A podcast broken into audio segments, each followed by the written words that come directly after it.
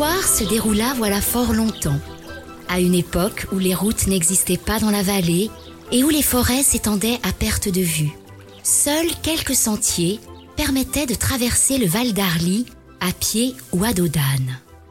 La plupart de ces familles vivaient sur les hauteurs, à la Tona, bien que quelques courageux aient élevé fermes et pâturages près de la rivière, au prat de Megève. Ils faisaient paître vaches, chevaux et moutons, veillant sur leurs troupeaux mais aussi sur l'Arly. Une rivière capricieuse dont les eaux souvent grondantes emportaient les plus imprudents. Hormis cela, la vie était bien agréable au de Megève.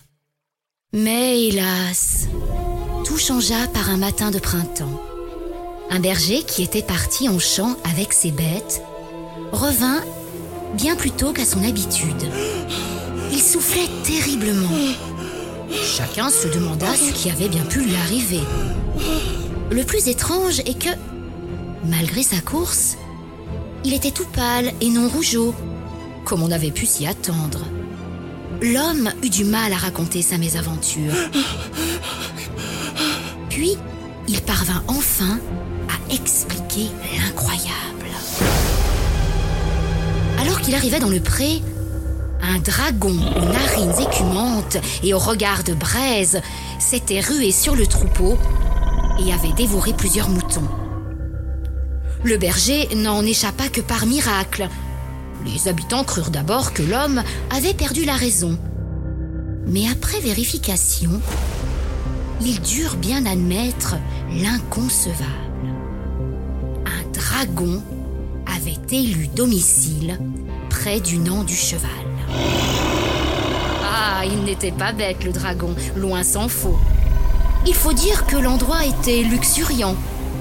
Le torrent était généreux et le gibier ne manquait jamais. C'est aussi le lieu de passage vers Megève, et le monstre ne boudait pas son plaisir à croquer de temps en temps le voyageur égaré ou le paysan imprudent. La situation devient vite intenable pour les gens de la région.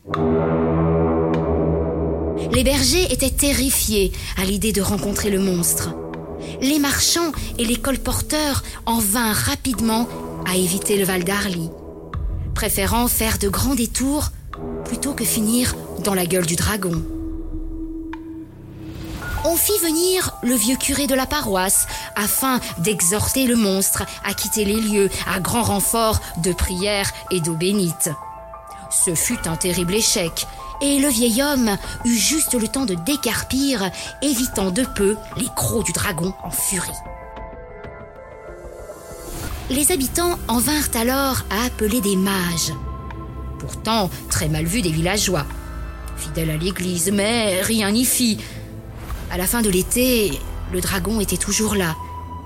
Et il ne semblait pas enclin à quitter ce lieu si giboyant. Un soir, les villageois se réunirent à nouveau. Le vieux Muffat, l'un des plus gros éleveurs du village, se plaint de toutes les bêtes qu'il avait perdues au fil de la saison. Beaucoup firent mine de le plaindre, sauf le père Grosset. Pourtant, lui aussi avait perdu des bêtes, et même un berger. Mais il ne se sentait jamais apitoyé sur un Muffat. Il faut dire que de vieilles querelles opposaient les chefs des deux plus grandes familles du Vallon. Chacun y alla de son idée pour se débarrasser du dragon. Mais aucune ne paraissait digne d'intérêt.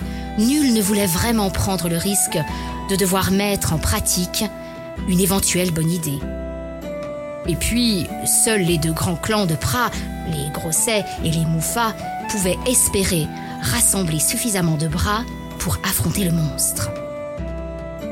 Les deux chefs de famille le savaient bien, mais n'osaient guère prendre les devants, sûrs que la capture de la bête donnerait au clan un prestige immense bien au-delà du Val d'Arly. Mais un échec eût entraîné la risée de toute la population. Les autres villageois étaient exaspérés et finirent par se mettre en colère. Force de palabres, on en vint à une chose presque inconcevable pour les gens du pays.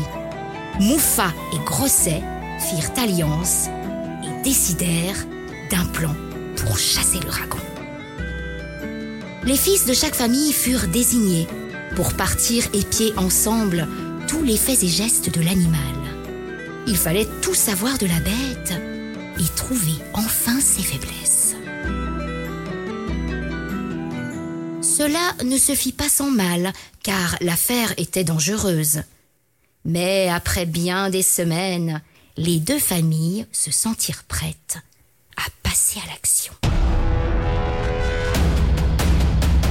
C'est ainsi qu'au tout début de l'hiver, par un bel après-midi, les hommes les plus téméraires se mirent en route vers le nom du cheval. Ils firent de grands détours par les bois, dans une neige lourde et épaisse. Ils arrivèrent toutefois au moment qu'ils avaient choisi pour passer à l'attaque. La bête venait, comme chaque fin d'après-midi, se désaltérer au nom. Les hommes jetèrent courageusement les cordes tressées les jours précédents et enserrèrent le cou de l'animal. Ils tirèrent de toute leur force afin d'étouffer le dragon. Celui-ci rua et se démena en tous sens. Il agrippait les cordes, tentait d'attraper un des manants qui avait osé le défier. Mais les liens étaient solides et les flammes ne pouvaient s'échapper de la gorge tenaillée. Malgré les coups de griffe et la lutte désespérée de l'animal, les hommes parvinrent à se rapprocher de l'Arly qui coulait en contrebas. Il fallait faire vite. Les paysans s'essoufflaient et les cordes commençaient à glisser le long des écailles poissonneuses de la bête. Le talus fut enfin atteint et dans un dernier effort, le groupe parvint à déséquilibrer l'animal et le précipiter dans les flots tumultueux de la rivière.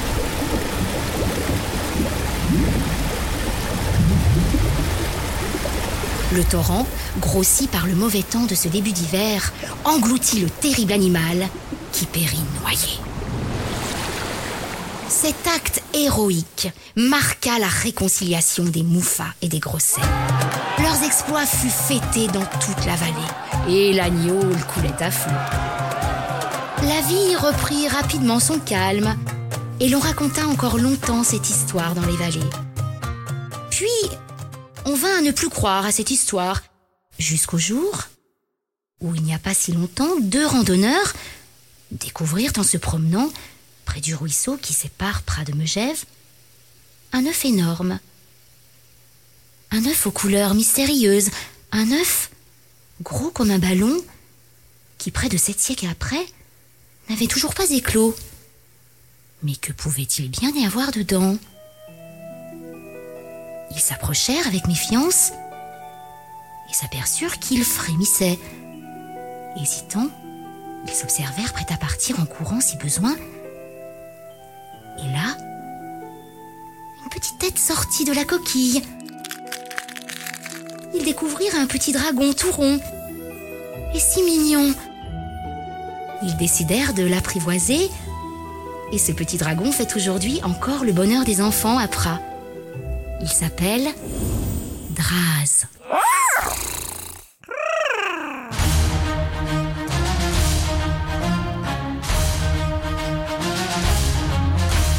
Aujourd'hui, nul ne croit plus en l'existence des dragons. Pourtant, à la sortie de Pras-sur-Arly, près d'un petit ruisseau qui sépare le village de sa grande voisine Megève, un lieu porte encore un nom bien étrange qui intrigue toujours les promeneurs. Tire-corde.